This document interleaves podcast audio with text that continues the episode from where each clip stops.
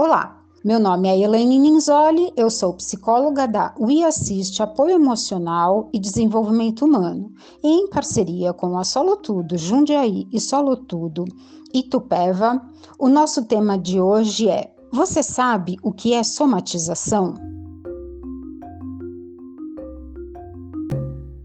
Sabemos que somos seres únicos e não é possível separar o mental do físico, e vice-versa.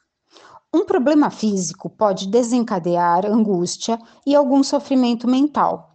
E o contrário também é verdadeiro, e é de causas emocionais que ocorrem nas doenças psicossomáticas. A palavra somatizar vem do grego soma, que é corpo. A origem é emocional, mas a manifestação é física e exames não confirmam alguma doença. Nos últimos 18 meses, aproximadamente, estamos convivendo com questões de saúde física e mental muito além do que gostaríamos. Os efeitos da pandemia em nossas vidas estão elevando o grau de ansiedade e aflições emocionais na população do mundo todo. Uma pesquisa realizada pela ABP, Associação Brasileira de Psiquiatria, com médicos de 23 estados e Distrito Federal, mostrou um aumento de 89,2% de agravamento no quadro de pacientes devido à pandemia de Covid-19. Os principais sintomas foram ansiedade, quadros de depressão, transtorno de pânico e alterações do sono.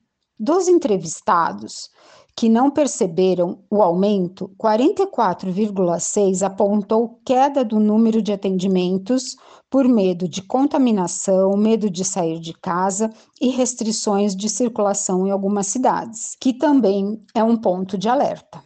É claro que precisamos ficar atentos aos sintomas da Covid-19, procurar atendimento e fazer exames, mas precisamos levar em consideração os casos de pessoas muito ansiosas e com maior dificuldade de entrar em contato com suas emoções, que podem apresentar sintomas como dor de cabeça, taquicardia, alergias, dores generalizadas pelo corpo com origem emocional, ou seja, estão somatizando.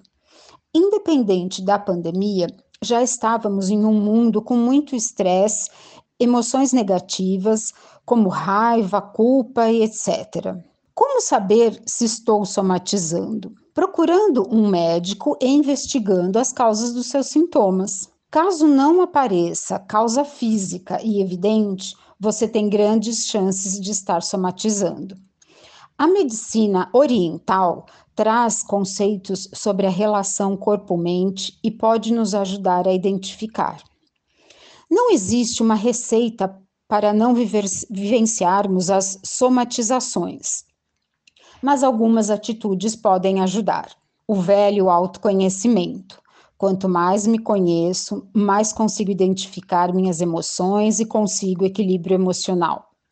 Fazer exercícios físicos, pedir ajuda não querer fazer tudo sozinho, ter boa alimentação, encarar a vida com positivismo, mesmo passando por dificuldades, ponderar mais e ser flexível, não minimizar o assunto dizendo que isso não é nada, procurar ajuda profissional. Espero que esta reflexão e dicas possam lhe ajudar a ter uma vida emocional mais tranquila, longe das somatizações. Obrigada e até a próxima.